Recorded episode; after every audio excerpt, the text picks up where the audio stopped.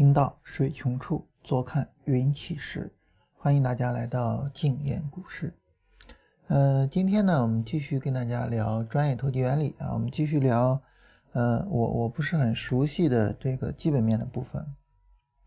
这是专业投机原理的第十章啊，叫做繁荣与衰退，谁拿鸡桶，谁拿刺针？呃，这个问题的意思呢，就是说。繁荣跟衰退如同一个泡沫，如同一个气球一样，是谁拿着机桶在给气球充气，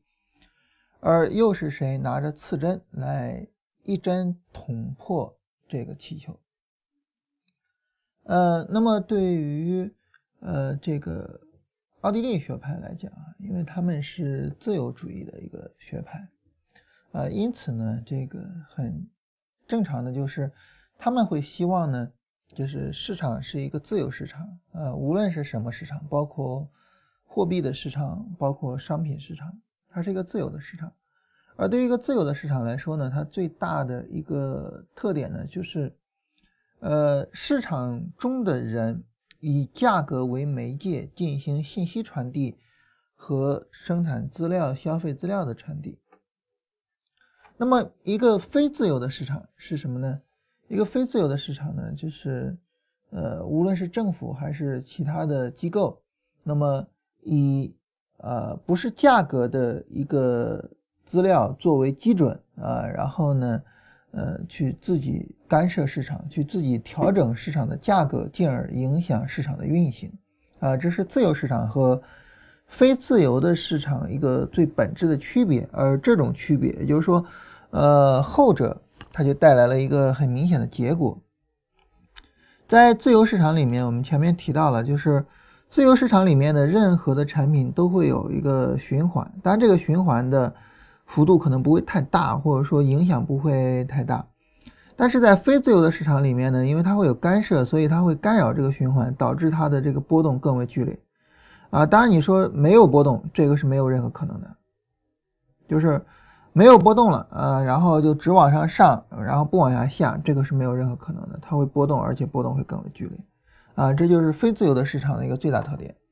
那很自然的就是对于一个奥地利学派的拥趸，啊，那么维克多·斯布朗迪就认为是谁拿着鸡桶，而又是谁拿着刺针呢？这两个问题的答案是同一个人，那就是美联储，啊，就是。美国的经济政策的制定者，而对于我们国家来说呢，就是我们国家的经济政策。呃，那么对于我们来说，经济政策分成货币政策和财政政策啊，就是货币政策和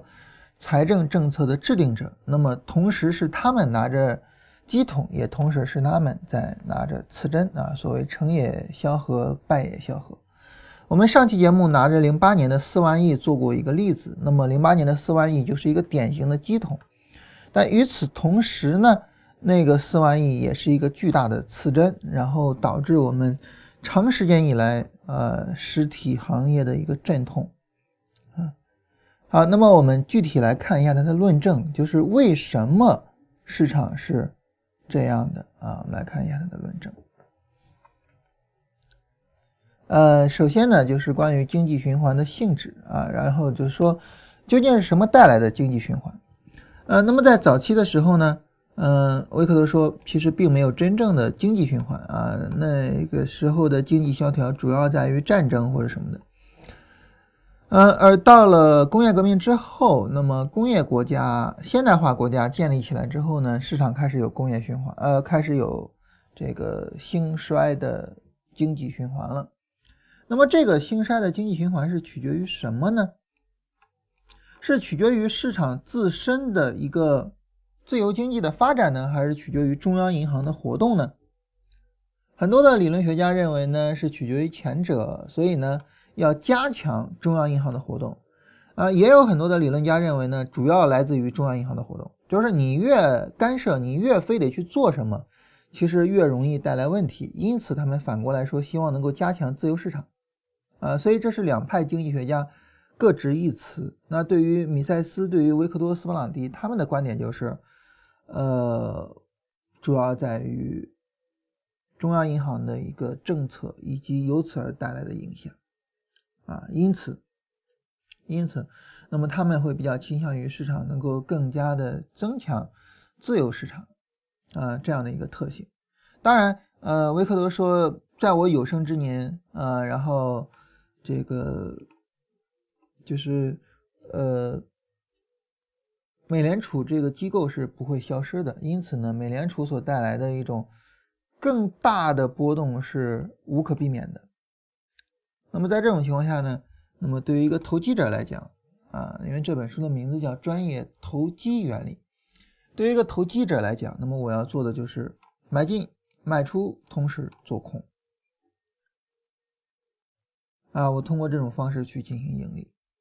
啊，所以我我希望自由市场的光辉能够重新显现在美国。但是如果它没有的话，那么我只好去发这个国难财。啊，这是维克多的一个观点。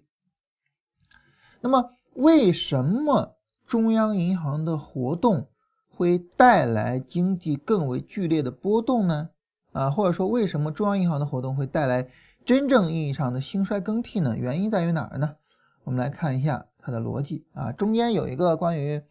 呃密西西比泡沫的一个故事，这个故事大家可以看一下。啊，这个故事的更详细版本啊，有一本书叫嗯，忘了名字了。记不太清楚了，呃，专门有一本书写过几个大的泡沫，包括密西西比泡沫，也包括南海泡沫，啊，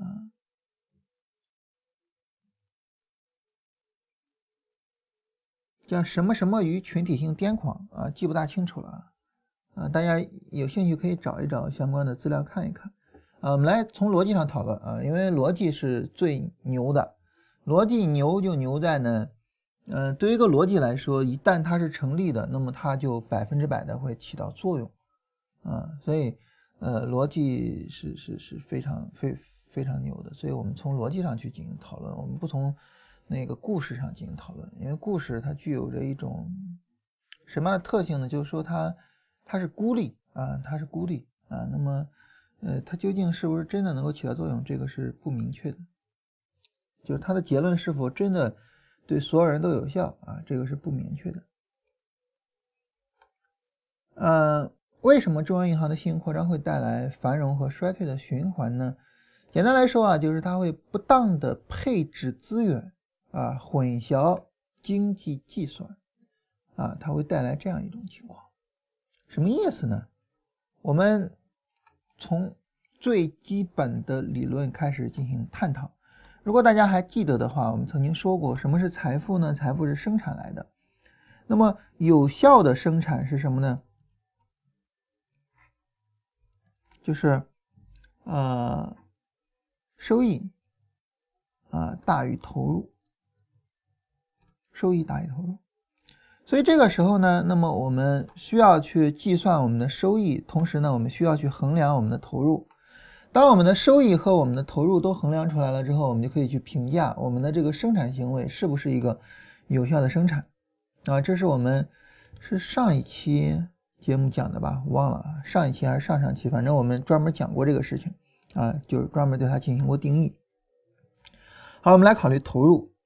对于一个资本家来说，什么叫投入？投入说白了就是利率啊，也就是说，呃，考虑它的机会成本。就是投入的机会成本啊，就是利息。也就是说，如果说一个市场中它的利息比较低，这个时候我的投入就比较少；如果一个市场中它的利息比较高，这个时候我的投入相对的也就比较高。所以，投入的真正含义是资本的利息，呃，准确的讲是国债的利息，也就是呃无风险利率的最高水准。啊，就是国债的利息，这是我们的机会成本。所以国债的利息当它越高的时候，这个时候呢，我的投入就越高。因此呢，有效的生产啊，这个概念这个门槛就越高。所以我会降低我的生产啊，我有一些行业有一些投资机会我就不投入了。但是反过来，如果说国债的利息很低，这个时候就意味着我去做投入，我的成本很低，那么收益呢，很容易就能大于投入。所以有一些生意可能我本来不想做的，我现在就觉得，哎，它也能带来收益，我也就去做了。我我我举一个不是很恰当的例子，在这里跟大家说一下哈。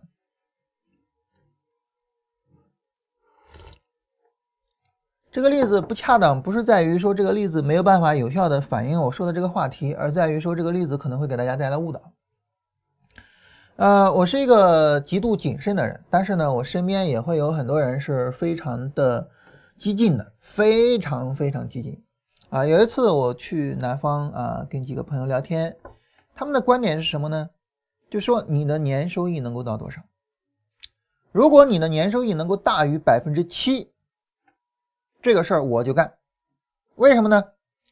因为房屋抵押贷款的利率是百分之七，也就是说，如果我把钱给你，你能一年给我带来百分之八的利润，那好，我还了银行的百分之七，我还剩百分之一。好，这事儿我就可以干。就他们就这么这么一帮人。那对于他们这帮人来讲呢，那么如果说你的年收益是百分之七，好，这事儿我就没法干了。为什么呢？因为我不挣钱啊，不挣钱我就没法干。即便我是一个极度，呃，这个叫激进的人啊，我是一个极度激进，然后你只要稍微能让我赚点钱，我就可以从银行贷款的人。但是我也没法干，因为他不挣钱。但是这个时候呢，银行，比如说我们中央中央银行，哎，我们可爱的人民银行，嗯，突然宣布说降低利率，啊，房屋抵押贷款的利率降低为百分之六。那这个时候呢，百分之七我也可以干，因为我也有百分之一的收入。但是如果说这个中央银行把利率降低到百分之三，那这个百分之七哇，太值得干了。我有百分之四的利润收入，太高了啊！我把我所有房子全抵押了，把钱给你，你去给我弄吧。所以，呃，我我觉得很多南方人，我我我认识的南方人里面啊，他们会具有这样一个特性，就对于他们来讲呢，他们担心的不是资金风险，他们更多担心时间风险。就这个事儿能挣钱，我得赶紧去做啊，我耗不起那个时间。这跟北方人不一样，呃，我认识的很多北方。北方的朋友，当然我自己就北方人啊。我我认识的很多北方的朋友是，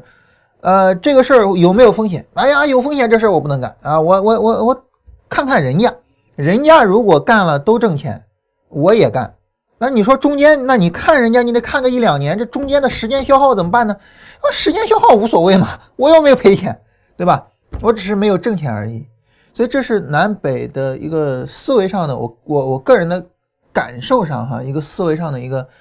非常大的不同，啊，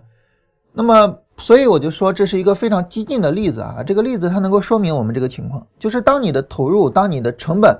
啊比较高的时候，那么你做事情你也会选择那些最好的事情去做，能够带来最大收益的事情去做，但当你的成本比较低的时候呢，一些乱七八糟的事情你也会去做了。啊，它能反映我们这个情况，但是呢，这个例子太过激进啊，我希望没有给大家带来误导哈，大家不要轻易的去抵押房子。好，我们继续说，就是当我们想哈，当啊这个中央银行啊，那么它去影响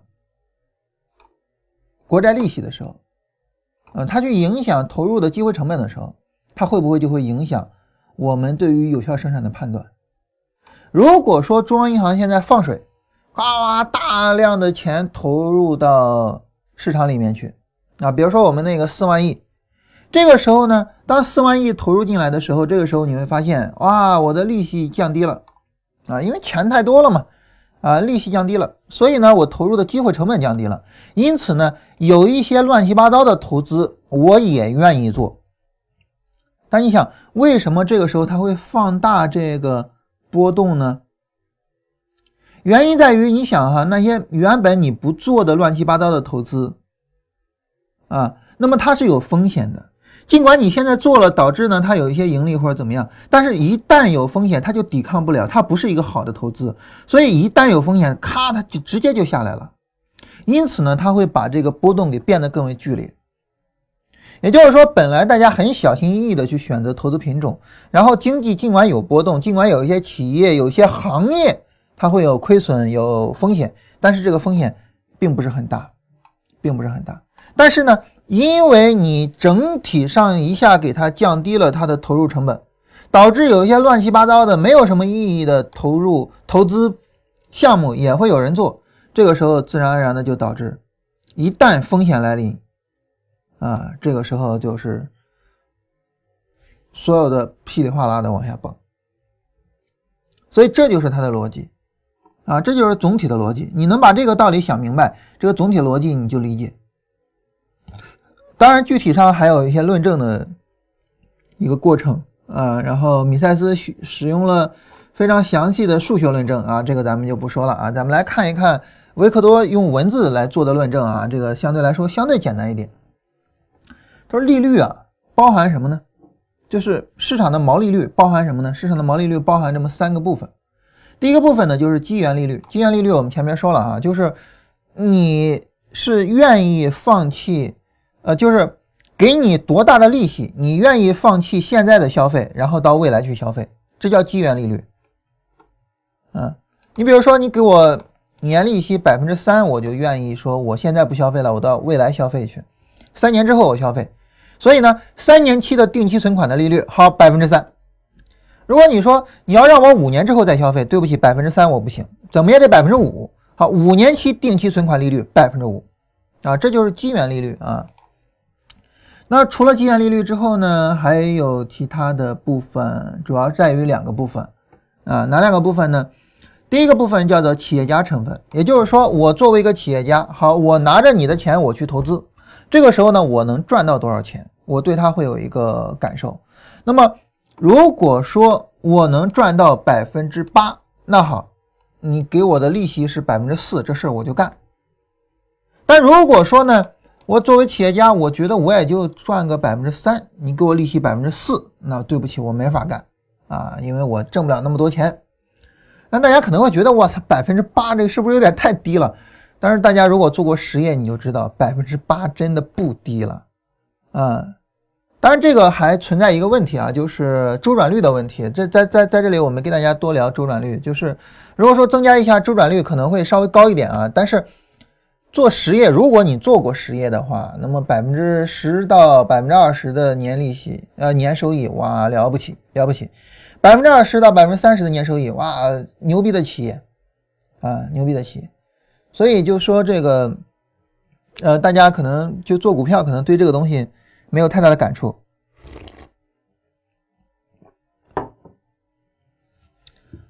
呃，最后呢，就是价格的一个变化，价格的所谓升贴水啊。所谓价格呢，就是呃对未来的一个预期啊，我根据对未来的预期做一个调整啊，这玩意儿就影响就比较大。基源利率的变动不大，企业家成分的变动也不大，那么价格的变化会比较大。啊，价格的变化会比较大。那么，为什么价格变化会比较大呢？因为中央银行扩张信用的时候，啊，那么这个时候呢，咵往外放钱，往外放钱，那这个时候呢，大家很自然的就说我我就会受到相应的影响，啊，但是呃，当它收缩信用的时候呢，反过来也也会相应的受到影响。啊，所以中央银行的行为，它重点影响的并不是基源利率，基源利率是不受这个影响的，它也不是影响企业家的成分，企业家能挣到多少钱，能不能挣钱，跟中央银行没关系。但是中央银行影响的主要是这个第三部分，就他把钱放出来，跟他把钱收回来，那么会在很大程度上影响利率的第三个价格的。部分，因此它会影响市场利率，而对市场利率的影响就会决定啊资本往哪个方向走，而资本走向那种效率不高的方向啊，那么这种情况下很自然而然的呢，那么呃这个市场就会有一个更为剧烈的波动啊，市场就会更为剧烈，所以所以总体上来说就这样一种情况啊，也就是说，嗯，其实。市场环境没有太大的变化，就是基源利率没有太大的变化啊。但是呢，你通过这个你的央行的一个操纵，导致呢，啊，它的毛利率有一个很大的变化，最终呢就导致有一些企业家可能我本来不愿意投这个项目，现在也愿意投，因为利率比较低啊。或者是呢反过来，就是当你利率高的时候呢，有些项目我本来是很有价值的，但是对不起，我现在没法投，因为它不挣钱啊。所以这就导致资源的浪费啊。那么对于资源的浪费来说呢，就是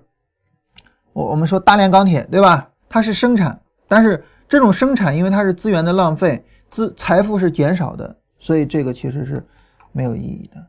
但是反过来呢，明明有一个非常好的一个投资机会，但是呢，我没有钱，所以也没办法。这个这个这个财富的增加，社会也没有享受到。我们一方面呢，浪费了很多资源；另外一方面，很多的财富增长的机会，我没有白白的丢失掉，所以最终社会财富就下降了。所以最终社会财富就下降了啊！这就是社会财富下降的一个基本的逻辑啊。那么理解这个基本逻辑，就是你要知道，呃，市场毛利率是由它三部分增加呃组成的，以及呢，嗯，这个政府行为或者说中央银行的行为对它的影响，以及这种影响最终所带来的市场的变动啊，就是相应的这些内容啊，这个一条一条的呃往下推演。啊，当然这里面呢，它会存在着整个的一个，呃，就是维克多聊了整个的一个市场波动的过程啊，就是一开始的时候怎么样，大家呃，这个这个利息降低，然后有投入，然后大家都挣钱，然后去消费啊。之所以去消费，是因为你发现市场是通货膨胀的，通货膨胀的情况下，我就应该更多的去消费。当通货膨胀的情况下，我更多的去消费，啊，然后呢，这种情况就导致了呃。没有储蓄，没有储蓄就没有新的投资，没有新的投资就会导致没有办法再生产和扩大生产，然后呢，经济就会陷入萧条，啊，就这么一个循环就出来了，啊，这是总体上就这么一些内容。后面呢是米塞斯根据呃数学的方式对它的一个描述，其实米塞斯的数学使用的很少啊。呃，奥地利学派的数学使用的很少。我印象中的最主要的一个数学就是哈耶克三角啊，其他的用到的很少。因为奥地利学派不太喜欢用数学啊。说实话，这也是奥地利学派在民间啊能够去这个，就是在民间能够去去去盛行的一个很重要的原因啊，因为大家都不懂数学嘛。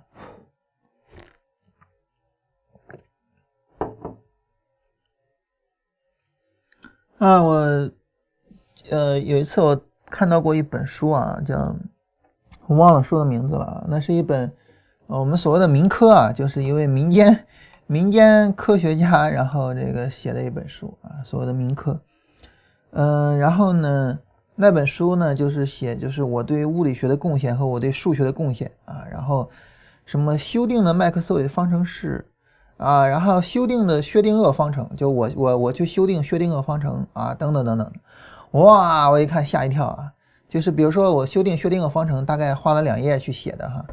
但是如果有任何一个人能够修修订薛定谔方程，你别说花两页写啊，你就以这么厚的书来写，你能写得通就算不错了，啊，这这就是民科太恐怖了啊，顺便吐槽一下啊。特别有意思的一件事情，而且只要你能够修订薛定谔方程，并且得到大家的同认同，百分之百的一定能够拿到诺贝尔奖，这个是毫无疑问的啊，没有任何的这个这个拿不到的可能性啊。好，那么后面呢，嗯，维克多跟我们聊了美国的中央银行的一个事情，就是呃，美联储是一个什么概念啊？这些作为常识性的，大家可以去了解一下。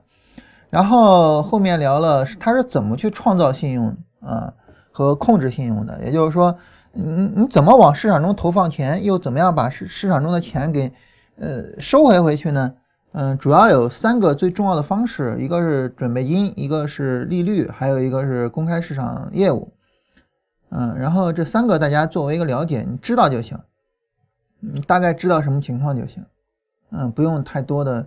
就是说我我。当然，这个也非常简单了哈，也非常简单，其实不用太多细抠它。嗯，值得强调的就是，无论是这三个里面的哪一个，它一旦嗯去去去影响了之后呢，它的影响其实都会比你想象中的要大很多啊。你比如说，呃，你往外放四万亿，大家不要以为这四万亿就是四万亿啊。你像我们的股市里面呢。呃，一共有六十万亿的市值规模，四万亿，哎呀，小水花嘛，其实不是，其实不是这样的。呃，这四万亿呢，呃，投到银行，然后银行银行往外放贷，放了贷之后，你想哈，那么放了贷，这四万亿，这个无论是贷到个人手里还是贷到企业手里，他们会怎么样？他们会存到银行，所以银行又有了四万亿。这四万亿呢，他们再往外放贷，那么因为有一个准备金啊，这四万亿要扣除掉，比如说百分之十的准备金，这个时候还有还有三点六万亿啊，然后又又给贷出去了。那么贷出去之后又转一圈，又到银行手里，然后呢再扣掉百分之十的存款准备金，然后呢又有三点二四万亿被放出去啊，所以你看这样经过一个循环之后呢，其实呃你表面上看你往外放的是四万亿，但是实际上它能起到的一个影响是四十万亿的一个影响，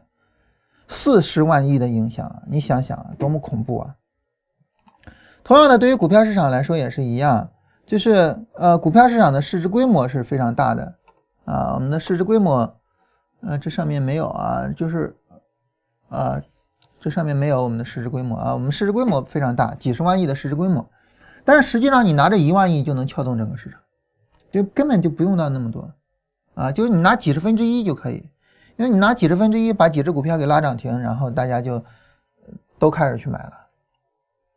所以，就从这个意义上来讲呢，就是它的影响会通过准备金的一个机制而放大，这个是非常重要的。所以很多的时候，呃，这是一个方面啊，这这第一个方面就是放大的效应，这是放大效应啊。但是放大效应它只是一个方面啊，恐怖的在于它还有第二个方面，叫做滞后效应。当然，大家可能会说，那放大效应跟滞后效应放在一起，它为什么会恐怖呢？它恐怖的地方在于这儿，就是，呃，当你往外放四万亿也好，放多少也好的时候呢，它会有一个放大效应，但是放大效应不会很快出来，它会比较滞后。因此呢，比如说你刚放了四万亿，我操，它怎么没有影响呢？经济为什么没有恢复呢？再放四万亿，然后经济还没恢复，我再放四万亿，然后这样就有一百二十万亿，然后呢，它开始有影响了。哇，怎么那么大的通货膨胀啊？赶紧往回收啊！但是你往回收的时候，它也有滞后效应啊，所以通货膨胀越来越严重，越来越严重。就是你收不动，你收它也不会收的那么快。然后当你终于给它收回来了，收回来之后呢，你发现哇，怎么通货紧缩那么严重啊？再往外放，所以就是中央银行它如果不管便罢，它一旦开始管，它就收不住自己那个管的手了。它就收不住了，为什么呢？因为在这个过程中，放大效应和滞后效应综合起影响，就会导致，啊，你你你你你根本没有意识到，就是原来我的政策影响有那么大。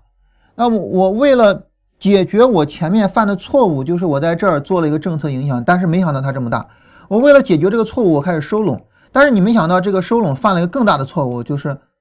它又以同样的幅度往回走了，然后就不断的循环就开始了。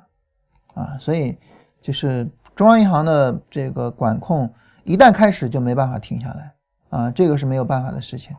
嗯，任何的一个系统，你一旦开始运行了，然后你就没办法停下来。嗯，所以维克多说，在我有生之年，我不指望着看到，呃，这个美联储会会消失掉，然后我们恢复到一个自由市场里面，啊，这是不可能的，没有任何可能性。啊，就主要是这么几个方式啊，就是准备金、利率和贴现，贴现就是公开市场业务，嗯，主要这么几个方式。呃，好了，我们来聊一下关于最后的一个内容啊，就是我们应该怎么办啊？我们应该怎么办？当然，我们应该怎么办？这个结论，我觉得应该没有太多讨论的价值。因为你能怎么办呢？当然就是发国难财嘛。你除了发国难财，你跟我说你还有第二个选择吗？对吧？你你不能去竞选中央银行行长去吧？啊，那也没人给你这机会啊。而且呢，就像我刚才所说的，一个系统呢，一旦开始运转，你想停是停不下来的。啊，你是停不下来的。嗯，然后，嗯，就这个系统会牵扯到很多东西。啊，所以那个时候，即便是你当了中央银行行长，你也会发现，我操，我也没办法，就这样吧，啊，我也没办法，所以，那么我们唯一的办法，或者说我们唯一的这个参与，就是我去发国难财。所谓的发国难财，就是当你看到政府在推动一个泡沫的时候，那么你跟随它，然后买。啊，当这个泡沫崩溃掉的时候呢，你也跟随它卖掉，同时去做空，然后通过这种方式去发国难财。啊，维克多在这里其实并没有很多的举他的例子啊，他反而举了两个自己做错的例子，在后面维克多举了一些例子，我们讲到后面的时候可以跟大家聊一下。呃，在这里呢，我们跟大家聊聊，就是关于，啊，后面就是关于衡量风险了，基本面就等于是聊完了。呃，我们在这里呢，借这个机会跟大家聊一下我们中国的股市的基本面。呃，我们中国的股市跟美国的股市、跟全球所有国家的股市其实没有什么区别。这个市场上，呃，或者说这个世界上，嗯，所有的价格变化，这个世界上所有的价格变化都取决于一个东西，那就是供求。啊，当市场有供求变动的时候，这个时候，呃，我们的这个。呃，价格就会随之而变化。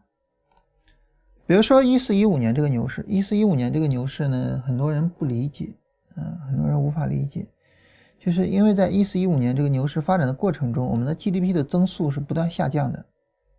就如果说你能够看看以前的这个情况，就是呃零七年、零八年、零九年啊，还有后面，你会发现零五到零七年我们 GDP 的增速是增加的，零八年是下降的，而零九年又是增加的。所以在前面的牛市里面呢，就是我们的牛市和我们的经济是对称对应的，啊，GDP 的增速增长就是牛市，GDP 的增速降低就来到了熊市，嗯，但是，一四一五年不这样，一四一五年 GDP 的增速是下降的，啊，我们 GDP 我们知道我们从百分之十的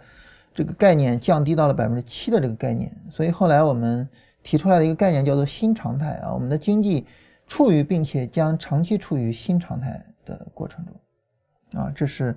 我们说这个我们经济的一个情况。那你说为什么在经济这么一个嗯增速下降的过程中，我们来了一个牛市呢？啊，原因在于我们的钱开始增长。从一四年六月份，然后政府开呃那个中央银行开始放宽一些。呃，商业银行的一个准备金啊，然后你可以往外贷更多的贷款，主要是一些比较小的银行，没有放宽比较大的银行。然后后来到十月份，我记不太清楚了，然后降低利率，呃，我记不太清楚了啊。但是那时候我的房贷利率，我想想啊，好像房贷一下子每个月的月供减少了将近五分之一吧，啊，记不太清楚了。然后。呃，总体上还是有一个非常明显的影响的。总之就是市场的这个钱增长了。从一四年六月份其实就是这样，其实就是这样。我们知道真正的牛市到一四年十月份开始，真正意义上的牛市一四年十月份开始，但是钱放宽是从一四年六月份就有。但这个还不是唯一的一个方面，还有很重要的方面就是，呃，我们的叫融资余额。融资余额呢，指的是你在这个呃，就是融资融券的这个业务上有有多少人在融资啊？当有更多的人去融资的时候，我们现在的融资余额好像是一点四万亿吧？啊啊，对，好像是一点四万亿，我记不太清楚了啊。这个数字我总是搞不太清楚，就细节的东西对我来说，是是非常难理解的东西啊。就是我们的融资余额在这个过程中也是不断在增长的，就大量的资金涌入到市场里面去。当然，这个是怎么回事呢？呃，我不好讲。呃，我们只要一讲，又又开始到那什么主力呀、呃庄家呀、先知先觉者呀、什么什么等等那些没有办法去讨论的概念。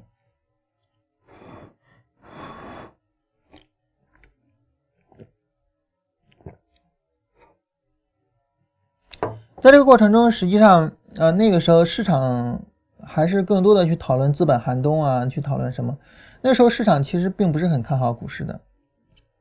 所以一个有有有意思的问题就是，大家都不看好股市，为什么融资余额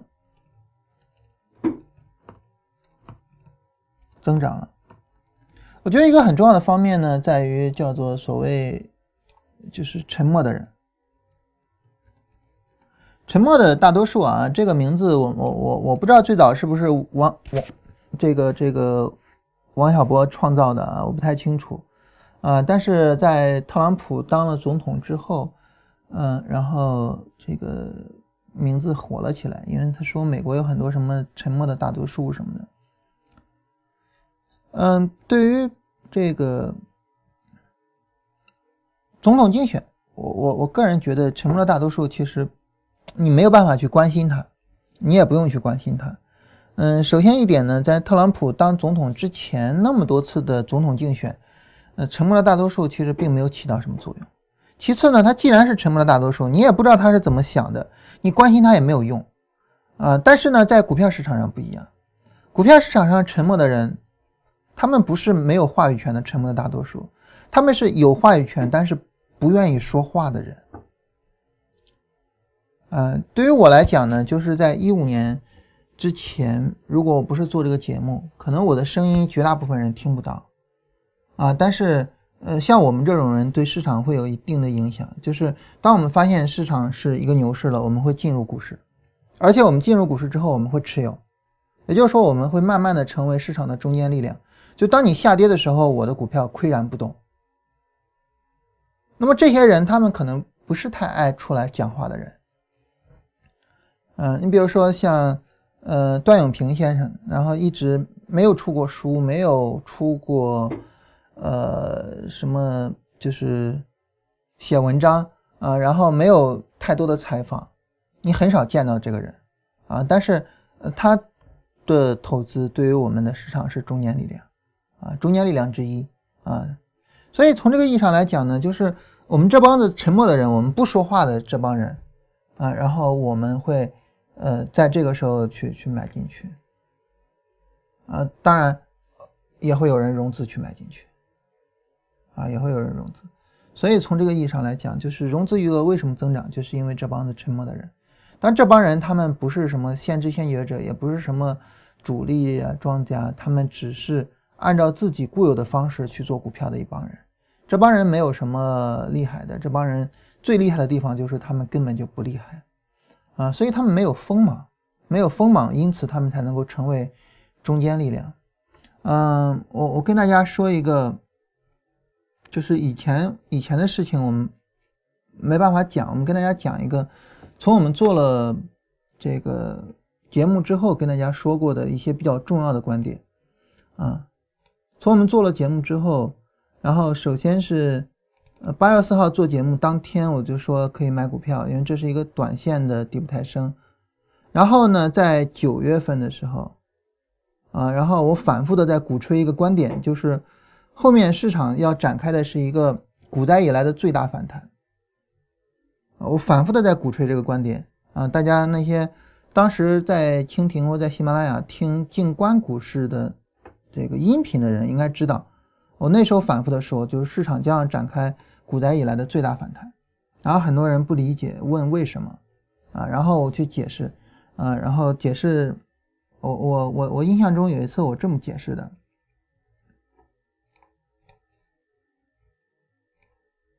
就是这是一个背离嘛，但是他们说这个背离太小了，但是那个时候我没有太多展开我们的理念。我没办法讲说这是一个波段背离背景下的一个短线背离太复杂，所以我没有多讲啊。但是我那时候一直在鼓吹这个观点，就是股灾以来的最大反弹，市场将要展开股灾以来的最大反弹。然后在一月二十六号的时候，一六年一月二十六号那个时候说，呃，在市场暴跌中出现的希望，也就是这个地方是一个背离，然后说市场将展开股灾三点零以来的最大反弹。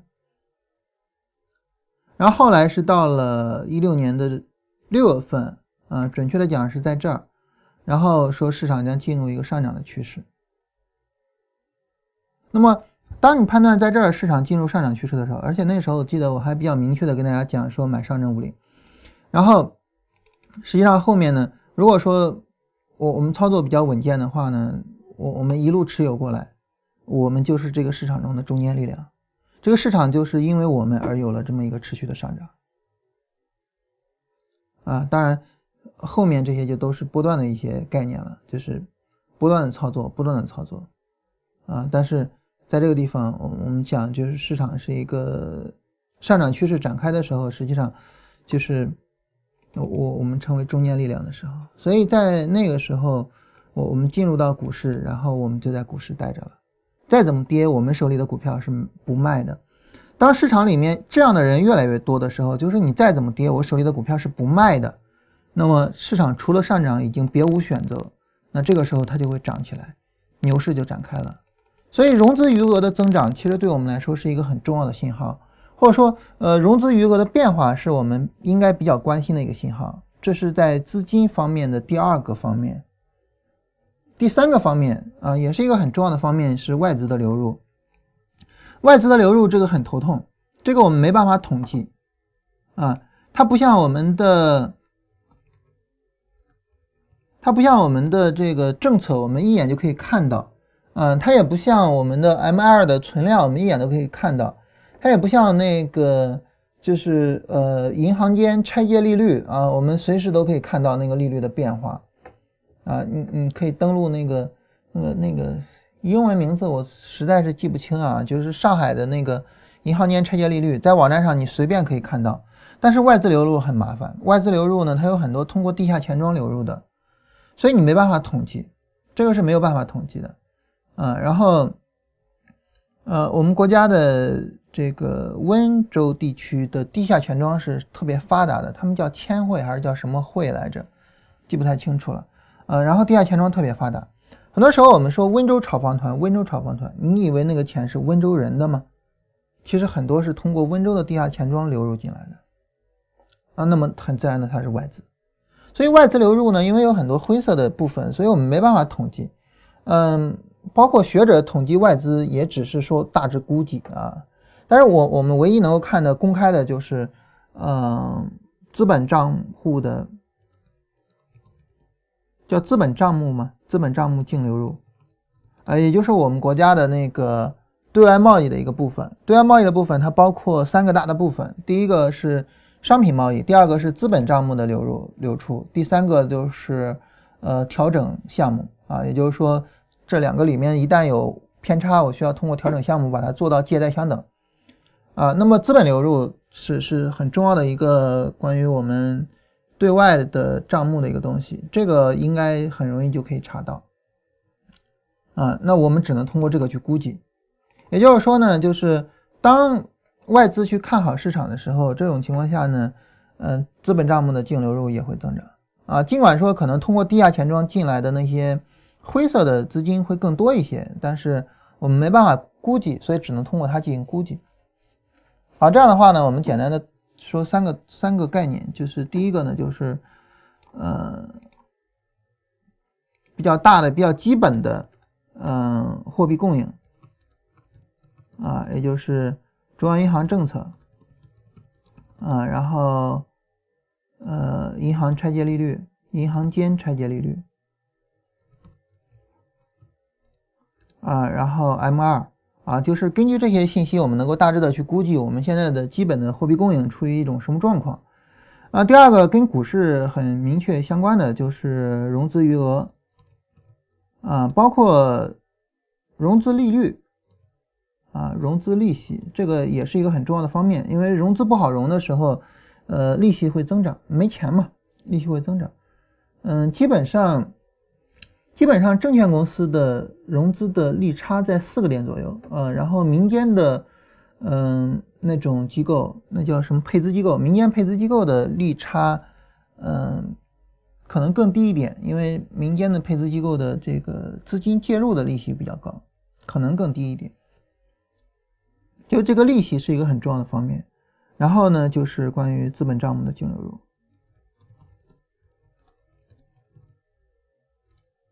啊，如果说你去关注这三个点，你会发现在这三个点上，它其实跟我们一四一五年的牛市，包括跟零七年的牛市是吻合的，包括零七年的牛市，零七年牛市，当然在零七年牛市的时候，那时候没有这个，那时候没有融资余额，就就就这两点，这两点上也是吻合的。在零七年的时候，那个时候我们的货币供应比较充沛，然后，呃，其实那个时候是全球性的通货膨胀啊，然后。铜的价格远早于股市就已经开始上涨，铜是一个比较基本的生产品啊。然后资本账目，然后那时候不断的有流入，当然不断的有流入还是受到了人民币的升值的影响，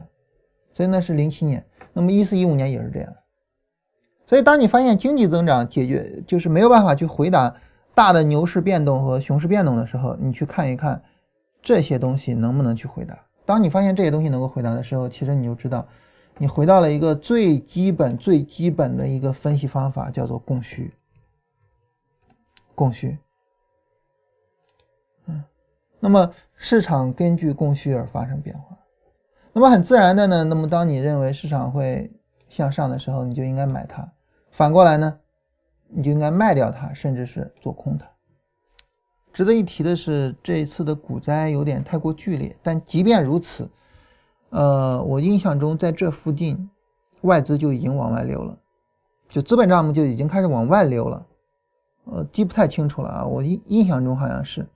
也就是说，在股灾之前，其实咱们的很多的外资已经往外走。当然，你说这是不是说外资去破坏我们国家，然后美帝国主义亡我之心不死呢？其实不是，其实不是。任何资本都是逐利的。对于一个逐利的资本来说呢，它没有战争的思维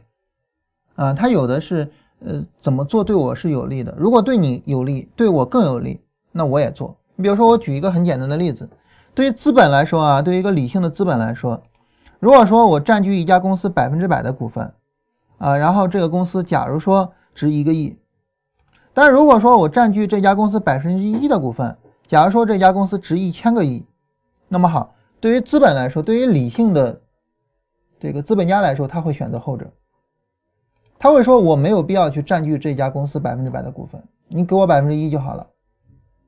所以对于资本来讲，他们不把这个东西当成战争。啊，当然我知道，就是作为记者、作为传记作家、作为民间的这个散户，为了给自己的亏损找借口啊，我们需要把它渲染成战争，我们需要把它渲染成说帝国主义亡我之心不死，或者是怎么怎么样。但是实际上，你想想，如果你是一个呃外资的拥有者，你更关心的是把中国资本市场给毁灭掉呢，还是你自己挣钱呢？我觉得这个答案是毫无疑问的。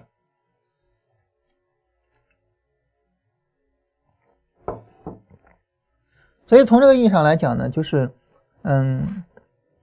资本市场呢，它不是你死我活的，任何一个东西不是你死我活的，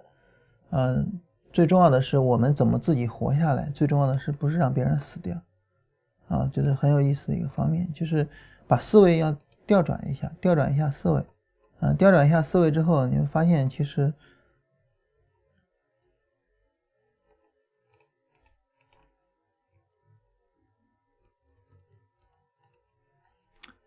呃，这个话题我们聊到这儿，基本上可以结束了啊，基本上可以结束了。就是包括我们国内的一些你需要关注的地方啊。那么，嗯，这个时候呢，就是我们大致上来简单粗略说一下，就是如果说我们想要去关注，说我这个国家的这个股市有没有一个非常好的一个投资的一个前景，我们需要关注的是两个方面。啊，第一个方面呢，就是国民经济的大势；第二个方面呢，就是股市的环境。所以，股市的环境是说呢，这个国家的国民经济发展，但是股市未必涨。为什么呢？因为赚钱的企业未必上市，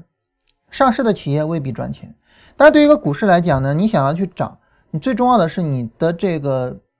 股票所背后的企业它是能挣钱的，这个是基本的。要不然的话，它哪来的这个？对吧？包括呢，嗯，有一些公司，它一个子公司上市，然后呢，它会把这个剥落，然后就是把把把其他的资产包下来，然后把这个子公司给粉饰的非常漂亮。上市之后呢，为了圈钱，就让这个上市公司为他做一些担保等等的，啊，然后就把这个整个的这个上市公司给搞得乱七八糟。这这在我们国内非常常见。这种情况下，你说你这个股票市场怎么涨？涨不了的嘛。阿里巴巴、呃，京东，然后都不在你这儿上市，那么你的这个资本市场跟你的国民经济的关系又有多大呢？对吧？所以从这个意义上来讲呢，就是大家不要觉得经济增长就股票就一定会涨啊，然后它两个其实是两块东西啊，国民经济是一块东西，然后股市本身是一块东西啊，我们要从这两个角度去进行分析。第一个角度就是对于国民经济，对于国民经济来说呢，就是它的经济本身有没有活力，它经济本身有没有成长性，它的未来是什么样的？啊，这是从基本面的角度。那么从供求的角度呢，就是它的资，就是它的这个货币供应的情况。啊，然后总体上来说，国民经济是这两块。你比如说像关心发电量啊，或者说关心用电的那个量啊，那么这就是第一块，就是关于经济它的一个稳定性。啊，如果说在经济危机中，但是呢，我们用电量并没有明显减少，说明这企业都还活着啊，那这个经济基本上没有大问题啊，这就属于是基本面。但是呢，你比如说我看你的 M2，就是你经济中的这个货币的存量有多少啊，能够很快流通的货币存量啊，它这个比较高，然后我就买股票，这就属于是第二部分啊，这是这个。第二个呢，就是关于股市，关于股市本身就是企业的盈利能力是什么样的。这个企业的盈利能力呢，它分为就是那些价值股，它是不是能够比较恒定，能够稳住啊？像工商银行，工商银行能不能稳得住？它能稳得住啊？那么这这这这这就是一个定海神针。第二个呢，就是那些成长股能不能真的成长起来，真正能够去兑现预期啊？你对于美国的经济，那么几十年的大牛市怎么来的呢？就是很多的股票兑现了人们对它的预期啊，然后呢，包括。战后的婴儿潮，然后带来了一大批的能够去消费的这种中坚力量啊。当婴儿潮他们长大的时候，大概是七八十年代，然后七八十年代那个时候正是漂亮五零在美国股市里面涨得最好的时候啊，可口可乐啊，百事可乐啊，我怎么说俩可乐呢？然后这个，嗯，这是中间力量和成长股，他们能不能够发展的起来？啊，另外一个呢，就是对于股市来讲呢，那么它本身它的估值环境是什么样的一个估值环境？啊，它估值是不是比较偏低？啊，或者是估值环境是不是一个慢慢在往上走，但是还没有过热？啊，那么等等的这些信息。所以对于基本面分析呢，无外乎就是这么这么样的一些内容。就国民经济是一块儿，然后这个企业本身是一块儿。维克多呢，他比较重视的是国民经济这块儿，维克多不是很重视企业本身。啊，这个我不知道为什么，我我我我的理解就是他可能更关注一个更为普遍性的投资，他并不关心个股。我我我只能这么去理解啊，啊，但是你比如说像这个很多的投资大师呢，会更关心个股一些，像巴菲特就这样啊。所以呃，如果说我们能够把国民经济的这一块和个股这一块都研究的话，会不会更好一点？所以从这个意义上来讲，就是股市的研究总体上的门类实际上是有太多太多。呃，当有这么多门类的情况下，实际上我们可以去研究的方向也有很多，我们去成长的方向也有很多。我觉得这是一个好的事情，而不是一个坏的事情。嗯。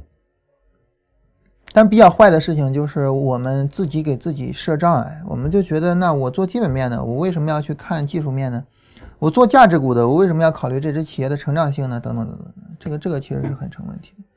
好了，我们来看大家的问题啊。呃。明天啊，明天我们就开始跟大家聊下一章，就关于风险的那一章。哎呀，基本面这这个终于讲完了，真的是勉为其难啊！我们讲了三天还是几天？忘了，讲了三天可能。啊，大家发现我今天讲的特别快啊，确实是心里没底啊，赶紧过去，赶紧翻篇。啊，这有朋友问说，请问有的股票从技术面和消息面都是向好的，但是价格就是不涨，是怎么回事儿？啊，这个从消息面向好。呃，咱咱不说技术面了啊，呃，如果说一只股票就是不涨，可能技术面没有你想象中的那么好。咱就说消息面，消息面你要知道什么叫好的消息，或者说什么叫好。对于基本面或者对于消息面来说，什么叫好呢？好的意思不是好，而是好于预期。也就是说，如果说一个企业增长啊，你比如说它的净利润啊，假如说吧。就就就就比如说京东啊，京东现在有人开玩笑啊，编段子，说京东当京东开始挣钱的时候，呃，开始想挣钱的时候，他突然发现，我靠，挣不了钱。然后很多人编这个段子，就是当京东嗯开始想赚钱的时候，啊，他就输给天猫了。啊，很多人编这个段子，什么意思呢？他的意思不是说京东想赚钱，他真的一点钱赚不到，而是他想赚钱的时候，他会发现其实他没办法赚到大家预期的那个钱，或者是京东本身预期的那个钱，所以他就输给天猫了。当然这是个段子啊，这个京东跟天猫我也不了解，我不敢讲这句话。但是他的意思就告诉我们，就是什么叫好，好于预期才叫好，不是说一家企业能盈利，盈利有增长就叫好，它盈利增长的速度慢了也不行啊，也是不行的。所以做成长股一个特别大的风险在于戴维斯双杀啊。所谓戴维斯双杀呢，指的就是当它的盈利开始下降的时候，大家对它的。就是当它的盈利开始下降的时候，大家对于它的估值，嗯，也开始下降，叫戴维斯双杀。那么这个其实是一个非常恐怖的情况，而这个非常恐怖的情况不在于它不能挣钱，而在于它没有实现预期。啊，看看大家还有什么别的问题哈，然后我们跟大家聊一下。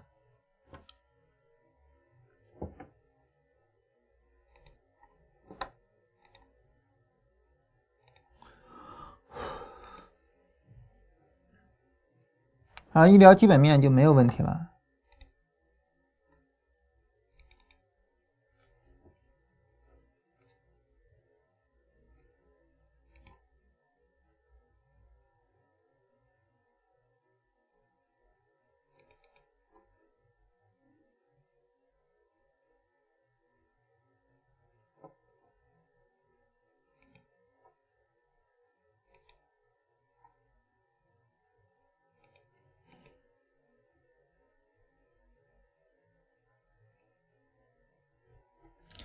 那没有问题呢，我们就到这儿哈。然后基本面这个东西不是很讨喜啊，这个可能很多的听我们节目呢，因为我是搞技术面的，嗯，我的基本面水平也就那样啊，所以大家可能觉得，哎呀，跟你学啥基本面？好吧，那我们就到这儿啊。然后明天我们聊风险啊，风险这个话题呢，就属于是基本面和技术面都要去面对的了。